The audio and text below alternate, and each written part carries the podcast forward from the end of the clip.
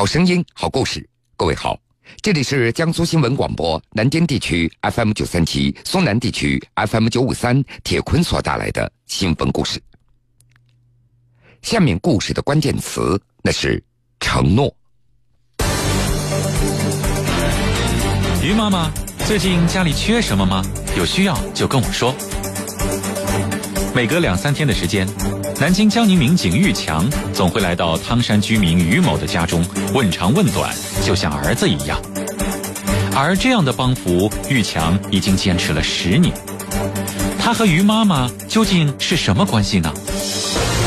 玉强和于妈妈的儿子是战友，十年前战友去世，玉强便开始带战友尽孝，并一直坚持了下来。江苏新闻广播，南京地区 FM 九十三点七，苏南地区 FM 九十五点三。铁坤马上讲述。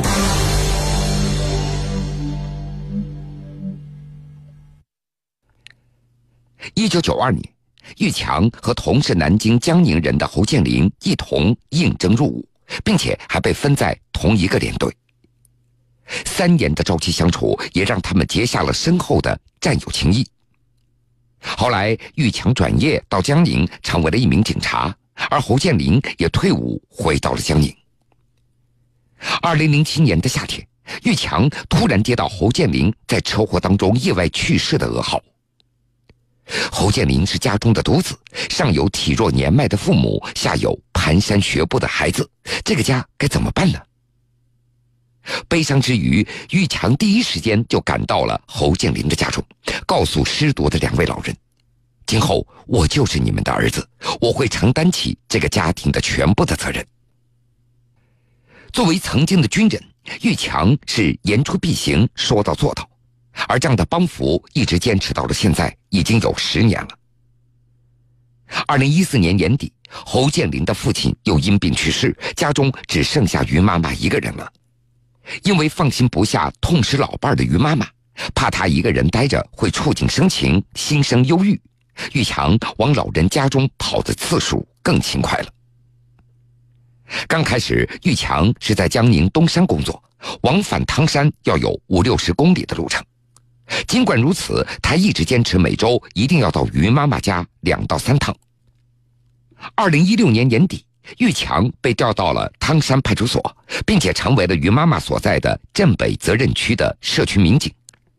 他第一时间开心地告诉于妈妈：“这下我离您更近了。”于是，在入户走访的时候，玉强也能够顺道去看望一眼于妈妈。老人家里的灯泡坏了，玉强亲手给换上新的；下水道堵塞了，玉强亲手来疏通。于妈妈的鞋沾了泥，玉强也总会帮着老人刷干净。看着玉强忙前忙后的，于妈妈也会唠叨：“你呀，平时工作那么忙，就不用总惦记着我了，跑来跑去的，我看着也心疼。”而玉强总是笑着说：“您也是我的亲妈，工作再忙，我都要抽空过来看望您的。”汤山派出所教导员朱瑞告诉记者。除了为战友尽孝之外，玉强本身就是一个热心肠的人。他一直在为社区的居民办实事，比如小区有地方的门禁坏掉了，他会协调督促物业及时的修好。每逢年节，低保困难户也是玉强最关心的人群，他一直将温暖提前送到这些老人的手中。玉警官，你还吃过了，我烧点饭菜给您带来了。自从六年前帮着辖区的一位居民打官司之后，玉强也不时的会接到对方的电话。当时这位居民被他人打伤，所花的医疗费一千多元也没有着落，于是到派出所来求助。玉强就建议他到法院起诉维权，还帮着他写了起诉书，并且告诉他开庭的时候要注意些什么。后来判决生效之后，对方拒不履行。强制执行的申请书，那也是玉强帮着这位居民所写好的。一诺千金，民警玉强带去世的战友尽孝十年，那是因为他为老人所许下的那句承诺：战友情、兄弟情。如果之间有了一份生死承诺，无论再苦再累，都一定要完成。一九七九年，江苏泰兴汤洪寿和十多名同乡一起参加了对越自卫反击战，他们就约定了，如果有人在战场牺牲，那么活着的人就要去看望逝者的家人。汤洪寿和几位战友用了三十年，将五名烈士的家属全部找到。上午六点半，汤洪寿早早的出发了。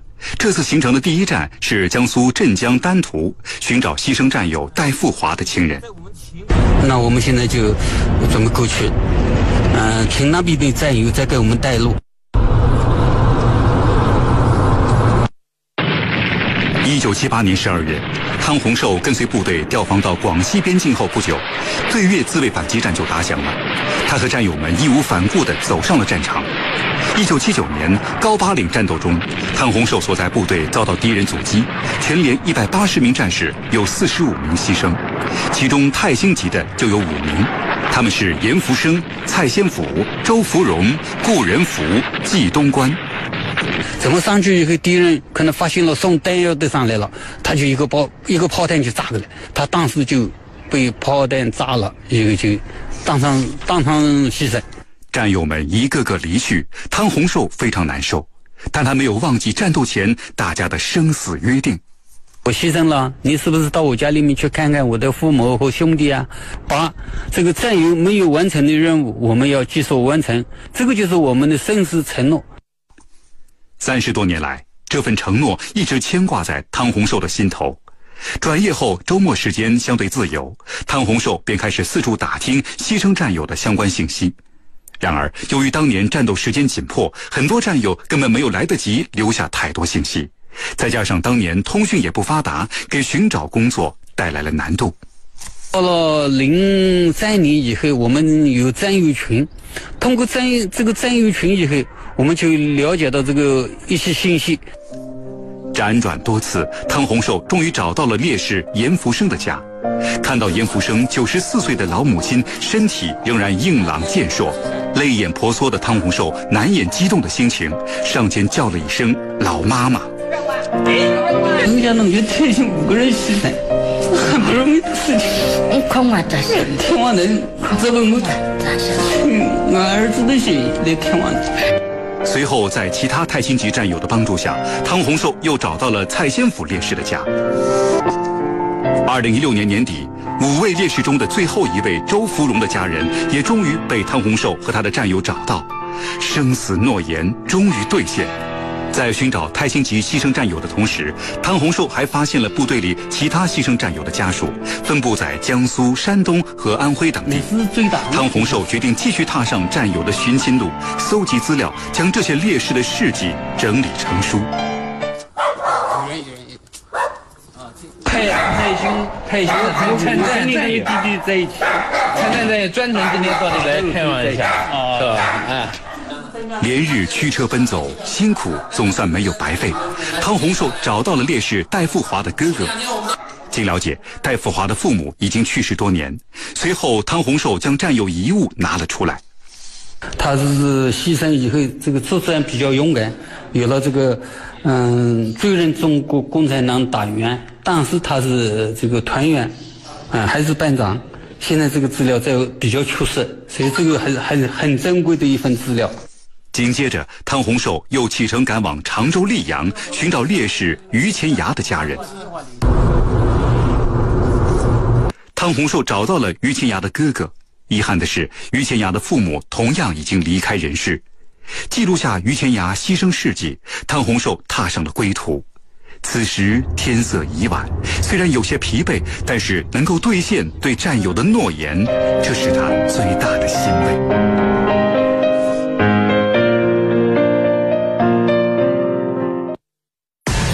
具魅力的声音，在你的耳边不曾离开。大家好，欢迎您收听铁坤所讲述的新闻故事。成熟稳健的气质，传递着一种力量。老汉住街头捡垃圾，坚持还所欠医药费的故事，让诚信老人王福成获得点赞无数。他的凡人善举也引来了阿里巴巴天天正能量项目组的关注，奖励他五千元的正能量基金。新闻故事，耐人寻味，铁坤讲述，不容错过。一诺值千金。下面这位男子为了实现自己的诺言，他也坚持了二十二年。在辽宁省昌图县中心医院的病房里，住着一对特殊的母子。老太太叫江杰，今年已经八十五岁了。一周之前，因为心脏病住进了医院。儿子叫李昌，自打母亲住院，他几乎天天都到医院照顾老人。你要你要你要咋的？妈，你要累的话，你你还是躺下吧。不用，真的真的得劲。李昌的照顾体贴入微，旁边的人都羡慕老人有这么一位细心的好儿子。然而，事实上他们并没有血缘关系。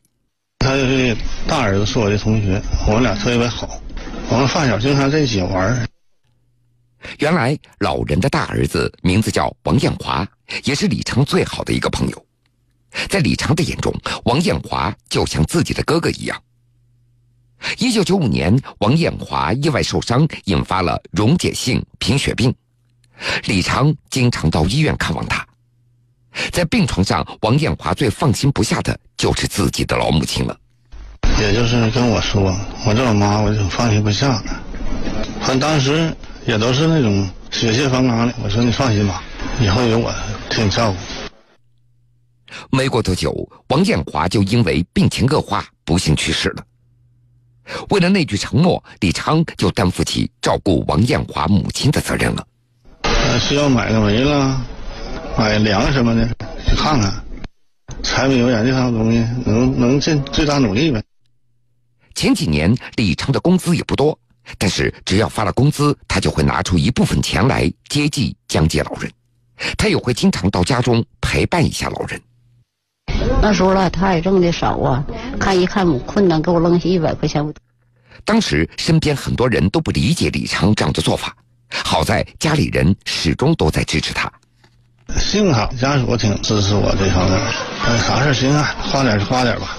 嗯，你当初你有这承诺，我要是没有时间了，我爱人和孩子也也都去。现在李昌最大的心愿，那就是江姐老妈妈能够健康长寿。以后的日子，他会一直陪着这位没有血缘关系的妈妈，给她支撑，让她依靠。好了，各位，这个时间段的新闻故事，铁坤就先为您讲述到这儿。想了解更多内容，敬请关注荔枝新闻客户端和江苏新闻广播官方微信以及微博。半点之后，新闻故事精彩继续，欢迎您到时来收听。现实的是是非非，人生的悲欢离合，人生的悲欢离合，生活的酸甜苦辣，甜苦辣。新闻故事，我的故事，他的故事，还有还有你的故事，你的故事。